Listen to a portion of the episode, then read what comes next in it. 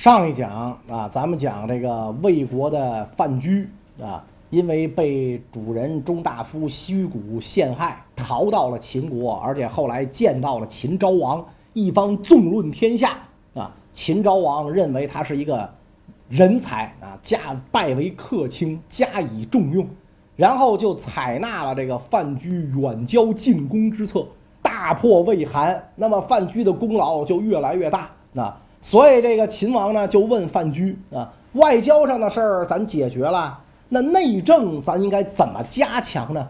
啊，范雎就给秦王出主意了啊，必须把大权收在您的手里。臣在山东时候啊，只听说过你们秦国有太后和相国，真没听说过大王您的威名。所以大王您啊，没有啥国际地位。也没有啥国际影响力，这么下去您就算是白混了，是吧？您必须得培养自己的势力，培养自己的影响力才行。那那怎么培养呢？是吧？您就必须得把太后和相国的势力加以打击，啊！秦昭王这个时候也已经是心智成熟的成年人了，在位都三十多年了，所以也有一定的手段，立刻下令收回相国的封地。是吧？然后把这个太后强行安置在后宫，不许再为再在这个国政上多说一句话。啊，大权就握在了秦王的手里。啊，这等于就是加强了中央集权嘛。而且秦王既然有权利说话算数了，那就加封这个张禄啊，就范雎啊为这个相国，是吧？所以这样一来的话。张禄就成了秦国实际上的当家人，更加的为这个秦国出谋划策，去攻打山东六国。下一步，秦国的打击对象就对准了魏国啊，兵锋直指魏国。打完了韩，就该打魏了。消息传到魏都大梁，魏王十分震恐，召集群臣商量怎么办啊？有主战的，有主和的。最后，国相魏齐的意见占了上风，要主和，是吧？咱现在不是当年这个这魏文侯的时代了，那那时候魏霸西和，秦国是给咱当马仔的。那现在三十年河东，三十年河西，风水早变了，咱咱咱咱该认怂的时候得认怂，啊，所以怎么办呢？就派人出使吧，跟人谈和呀。派谁呢？虚谷啊，中大夫虚谷。为什么派他去呢？这哥们比较怂，是吧？你得派一个那种。你给人认错嘛，是吧？你得派一个进门的就多磕头少说话，得派这人。你不能派一个倍儿刚强的，怎么着？我没错，弄死你！你派这就完了，谈砸了，让虚谷去，是吧？虚谷贤命出使秦国，就来到了秦都咸阳。消息传到范雎耳中，范雎是百感交集呀！哎呀，仇人来了，是吧？是你小子害我到了那般田地，不过也幸亏你小子害我。我才有今天这一身荣华富贵，所以怎么办呢？这个堂堂的大秦相国玩了一把角色扮演啊！我以落魄的身份，我去见见这虚谷，我看他现在怎么样，是吧？所以换换上一身破衣服，那头发也不梳，还滴着水，就跟刚淋了雨似的，是吧？就来见虚谷啊！虚谷来到这个秦都咸阳，正这忐忑不安呢。我我怎么完成使命啊？忽然是吧？这个门房传报说有故人来访。哎呦，我在秦国，我不认识什么，没朋友啊，怎么会有故人来访呢？啊，既然是故人，那就见吧。啊，哎，传他进来。这范雎就进来了啊。范雎一进来，俩人一见面，虚谷大吃一惊。哎，你你你你你你不是死了吗？你这不是诈尸吗？这个范雎说：“我没死啊，当年呢是怎么怎么怎么怎么怎么回事儿，是吧？哎，就是我装死啊，然后家里假出殡啊，郑安平救我，我这才来到秦国啊，所以我没死。哦，虚谷一看没死，哎呀，这咱俩有仇啊！但是在这种情况下相见，毕竟是千里他乡遇故知，所以气氛虽然尴尬，但是虚谷还觉得这面儿还得围着啊，所以虚谷觉得非常尴尬，也不知道应该说什么，最后。”哆哆嗦嗦的、嗫嚅的说了一句话：“哎呀，那那那，那那你还好吧，是吧？你在秦国既然逃到这儿来，怎么当官了没有啊？是吧？”范雎说：“你看我这身打扮像当官的吗？是吧？我就穿成这样，是吧？这头发滴着水，连把雨伞都没有。你看我像当官的吗？我现在就是一打工仔儿，我就是一咸阳咸漂，我就跟这儿混混日子，吃了上顿没下顿。这不听说您来了吗？来蹭碗饱饭吃。哎呀，徐谷一听这个，心生怜悯，是吧？因为他毕竟当年只是犯小心眼儿嘛，他也并不是那种大奸大恶。得了，啊，呃，过去的事儿咱谁也别提了，是吧？咱一块儿喝顿酒，啊，相逢一笑泯恩仇，是吧？过去事儿就算了，大家就坐在一块儿就开始喝酒，啊。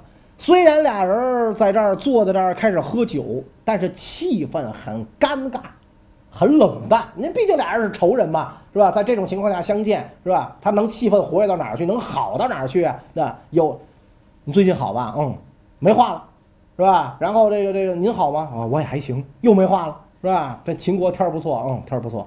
你们这天儿都这样吗？差不多吧。你这没话了。这这，虚谷一看也不是这么聊天啊，这聊天不是这么个聊法啊。这你这怎么弄啊？这个时候虚谷啊，发现这个范雎衣衫单薄啊，你看刚下了雨嘛，是吧？衣衫单薄，被雨水打透，坐在那嘚嘚嘚瑟瑟啊，直打哆嗦，冷的直打哆嗦。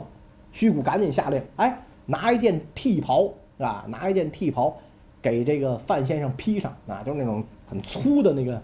织物织成的袍子，不是什么名贵的袍子啊！拿来，哎，他亲手给这个范雎披上，就这一个动作，日后救了自己一命，是吧？这个范雎的这个心中涌起一丝暖流啊！看来这个人呐，还没有天良丧尽，还怕我冷，还给我披了一个袍子。哎，这样来，在酒席宴上，这个气氛呐就有点改变了，俩人慢慢的话就多了起来。啊，范雎就问虚谷啊，朱大夫，您这次出使干什么呀？哎，这次是奉大王之命来跟这个秦国谈和的。听说秦国要打我们啊，来谈和。我也知道我这活不好干啊，而且我听说现在秦国的当家人是相国张禄。哎，这老范，你在秦国这么多年，你跟张相国能说得上话吗？啊？范雎哈哈大笑：“我跟张相国能说得上话，我至于这副模样吗？是吧？你你怎么问这么幼稚？哎，但是你别说，我老板啊，跟这个张相国关系密切，能见着。”虚武一听是吗？那么能不能麻烦帮我引荐一下？我如果能见到张相国，我先把他游说通了，再去见秦王。范雎说：“那这事儿应该问题不大啊，包在我身上是吧？看在这一顿酒、一件袍子的份上。”我帮你办这事儿是吧？然后那虚谷喜出望外，好啊，那喝完酒咱就上路吧，是吧？俩人酒喝了完，喝完之后就出了门啊。范雎亲自为虚谷驾车，因为他现在的身份是一流浪汉嘛，是吧？所以亲自驾车，咔赶着车在咸阳大街上跑。咸阳所有老百姓都大吃一惊了，哟，这哥们儿谁呀？这么大份儿，我们相国亲自给他驾车，纷纷回避，而且对着车行礼。虚谷自我感觉好极了，哎呦，秦国真是礼仪之邦啊，是吧？哎呦，一看见我魏国使臣来，你看都给我行礼，是吧？他哪儿给你行礼？是那赶车的那司机牛，是吧？哎呦，你这秦国这大城市哈，国际化大城市的咸阳居然不堵车，嚯，红绿灯我都可以闯，我太牛了。然后范雎赶着车就来到相府门前啊，范雎就下了车，跟虚谷说，是吧？说钟大夫，你在这个这个。此地啊，稍等片刻，我呢进去给你通报一声，然后就扔下虚谷，自己就回到就进了相府。虚谷一看，哟，老范牛啊，你一流浪汉，这相府跟进自个儿家似的，大摇大摆，谁也不拦他，就进去了，这这这不可思议是吧？那看来他老板厉害，真厉害是吧？那行，这看来这事儿有谱，他必能帮我引荐上张相国。等吧，半个时辰过去了，一个时辰过去了，一个半时辰过去了，俩时辰过去了。怎么不见人出来呀？虚谷就走上前，就问这个看门传达使大爷：“哎，大爷，刚才进去那范雎他怎么不出来啊？”大爷说：“谁是范雎？不认识。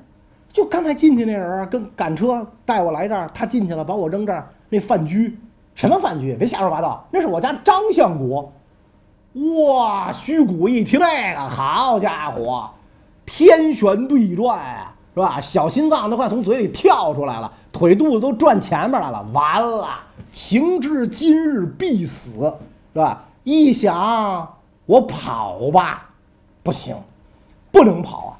我是奉大王之命出使秦国，我要一跑，这个范雎震怒，必然忽悠秦王攻打我们魏国。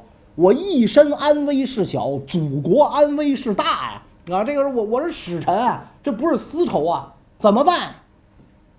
哎，廉颇脱光膀子，这事儿就解决了吗？不是，我也脱吧，咵咵咵，上衣就脱了，是吧？上衣就脱了。大家看，哎哎，相府重地禁止裸奔，哎，你干什么你？是吧？我不是裸奔，我负荆请罪，我要见张相国，我犯了大罪，您允许我爬着进去吗？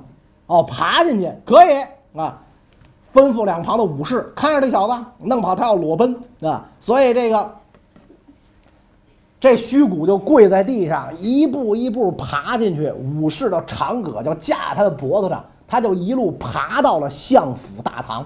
一看，范雎朝服正坐啊，在这在在在在在这个正座上坐着，身穿秦国的丞相的这个。就相国的公服啊，两边武士面沉似水，不怒自威，一个个瞪着这个虚谷。所以虚谷一进门啊，顿首不止啊。什么叫顿首啊？说白了就是磕头如捣蒜，是吧？幸亏古人坐地下都铺席子了啊，你那么磕也没事儿。要搁今天水磨石，那磕烂了啊，是吧？哎，所以范雎冷冷一笑，哼，徐谷，你这是干什么呀？啊，徐谷说：“我有大罪，我有罪。”你有什么罪啊？说来我听听。徐谷一边磕头一边我 我也不知道我有什么罪，是吧？反正到这儿您是爷，您说了算。哎，小小小人还望相国明示。范雎啪一拍桌子，你知道吗？你有三条大罪。哦，就幸亏三条，是吧？我我以为我的罪多的连把头发拔干净都数不干净，是吧？都数不清楚。您说三条哪三条？第一，你不应该在魏齐面前污蔑我叛国。我救了你，解了你的围，我救你场子，你还说我叛国，好心当驴肝肺，此乃罪第一。第二，魏齐在你府上当着宾客严刑拷打我，你身为主人不加制止。第三，我已经被打成那样了，扔进厕所，大家往我身上撒尿，你不心生怜悯？就这三条大罪，哪条都够我生吞活剥了你的，啊？虚谷说：“没问，没错，没错，您赶紧架一锅，赶紧把我煮了吧，我这就正，我这太冷了，您赶紧让我暖和暖和，是吧？”范雎说：“念在刚才你赠我剃袍的份上，证明你小子还天良未泯，所以就这个举动救了你一命，是吧？我知道你出使是要干什么来，你先给我滚回去吧，啊？几天之后我相府正式设宴，你到时候出席，啊？好好好，我也来去。”虚谷千恩万谢，回到了馆驿。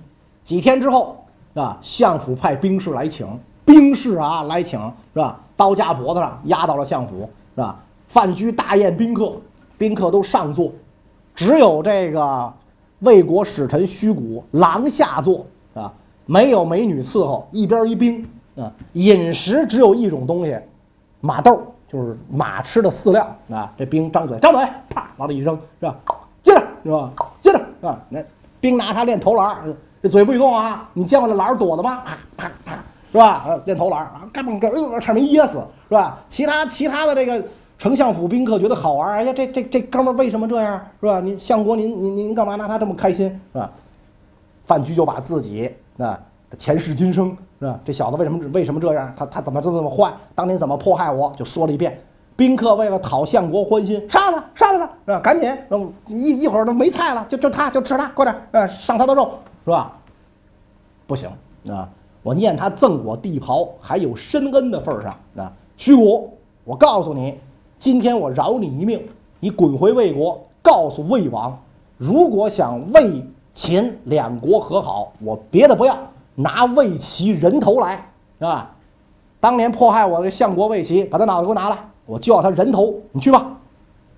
虚谷就吓得呀，是吧？连滚带爬回到了魏国，见了魏王，就跟魏王说了：啊，当年这个我们一不留神迫害一哥们儿叫范雎，哟，这小子现在抖了，成相国了，他他要咱相国的人头啊，是吧？魏王一听，哟。这玩意儿我我说了也不算呢，咱跟相国商量商量，问问他舍不舍他，是吧？把人头给咱，是吧？跟魏齐说：“爱卿，你能把脑袋借寡人使使吗？”魏齐说：“这玩意儿不能借呀，说这借了你还了，他也安不上啊，是吧？那怎么办？”魏齐又跑了，跑哪儿了呢？跑到了赵国平原君赵胜的府上藏起来了。然后这个魏王啊，就回复秦国说：“不是我呀，曾诚心藏匿贵国公安部 A 级通缉令下的这逃犯，他不在我这儿，他跑到赵国的平原君那儿去了。”秦王一听，那哪成啊？我得给我的爱卿拔创啊，是吧？他受罪了，我就要这魏齐啊！告诉赵王，嘿，让你弟弟平原君来一趟，我们大王请他。又说我们那个公子没时间，有没有时间他说了算吗？我们大王说了算，叫来就来啊，别给脸不要。平原君不敢不来啊。赵王也说，您就去一趟吧，是吧？你为这事儿你得罪他行吗？平原君就来到了秦国啊，秦昭王置酒，喝着喝着高兴。寡人是张先生，如桓公之事管仲，文王之事太公啊。寡人视他如重父，是吧？他的仇人就是寡人的仇人。听说这魏齐藏在你府上，没别的，交给寡人吧。啊，平原君义薄云天啊，我的命给你都可以。魏齐不行，落难之人到我府上逃避，我怎么能交给你呢？不交。不交是吧？行，是吧？平原君就被扣在了秦国，然后秦王就跟赵王讲：“你弟弟被我扣了，你看着办啊！把那魏齐还来，就把你弟弟还你；不然，你弟弟就 over，你看着办，是吧？”所以这赵王就赶紧派人去平原君府上抓魏齐。魏齐一看大事不好，就投奔了赵国的相国于清，就是前咱前面讲那将相和里劝廉颇跟蔺相如和好的那哥们儿。啊，于清更厉害。那会儿人义薄云天，既然我家大王不肯收留你，对吧？我跟你一块儿跑，相国我不当了。你既然投到我的府上来，是吧？咱哥俩原来都是相国，你也是总理，我也是总理，经常举行双边首脑会晤，咱哥俩私交很铁。我跟你一块跑，俩人都跑到了魏国信陵君府上，没想到信陵君对魏齐十分冷淡啊！说谁来了？魏齐来了，干嘛呀？说想跟那儿住，没空房了，告诉他不见，是吧？哎呀，这门底下门客就说：“你看赵国的平原君都收留他，赵国的相国为了他辞官不做都跑了，他好歹是咱魏国的相国呀，跑到您这儿，您作为魏国公宗室公子，您怎么能不收留他呢？”信陵君就说了：“他对魏国有什么功劳啊？他给咱们 GDP 增长啦，是吧？”医疗改医疗改革问题解决了，养老问题解决了，使魏国人都能上上学了。他有什么功劳啊？啥功劳也没有。现在秦国要杀他，谁让他当初没事打人范雎来的，是吧？然后他连累自己祖国，这叫什么玩意儿啊？就把我的话告诉他。底下的门门底下的门人就把这话告给了魏齐。我们家公子说没空房了，然后还是怎么怎么怎么怎么说的。魏齐一听，唉，信陵君所言极是。既然这样，不就要我的人头吗？是吧？我干嘛？我堂堂也是一方，也是一任相国，何必这样东躲西藏？我不像范雎那小子，身上滋了尿都能活着，我不那么臭不要脸。人头拿去，拔剑自刎，是吧？魏国赶紧就把这脑袋给秦王送去了。你看这不是要这，给您是吧？给您，别打我了，是吧？秦王看到人头，来去，是吧？给这个范相国尝尝鲜，是吧？范雎看到这魏齐的人头。非常高兴，开怀大笑。好啊，啊，好啊，啊！其实你说，秦昭襄王和这个范雎就是为了要魏齐的人头吗？事情没那么简单，是为了把赵魏两国君臣玩弄于股掌之间，是吧？我要什么，你必须给我。现在不是和氏要和氏璧你不给的时候了，你现在没那资格。是吧？我甭说要你们家相国的脑袋，我要你的脑袋，你敢不给吗？就这么个意思，是吧？所以赵魏这两国果然就服了，怂了，是吧？所以这个这个秦国的这个实力这时候就越来越强。然后范雎跟秦王讲，啊，微臣能有今天，离不开郑安平、王姬二位大人掩护和这举荐之功，这俩人你得重赏。秦昭王说没问题，加封王姬为郡守，郑安平为将军。相国，您看您满意不满意？范雎说没问题，OK，我满意，我很满意，是吧？所以司马迁写《史记》就说范雎这个人呐，一饭之恩必偿，睚眦之仇必报，所以留一个成语叫睚眦必报啊。但你甭管范雎这个人人怎么样，在他的辅佐下，秦国国力蒸蒸日上，如日中天，很快就跟东方的赵国爆发了战国时代一场规模最大的会战。这是什么战斗呢？咱们下一讲再讲。圆明园，清代著名的皇家园林，以其广阔奢华，也称万园之园。一八六零年，英法联军入侵，圆明园被烧，上百万件珍贵历史文物被掠夺，圆明园只留下了断壁残垣，成为中国人国耻的象征。但是你想过没有，这些外国侵略者为什么不烧代表着国家权力的紫禁城，而要跑去老远的郊区烧圆明园呢？是谁给他们带的路？这个人又为什么要当带路党？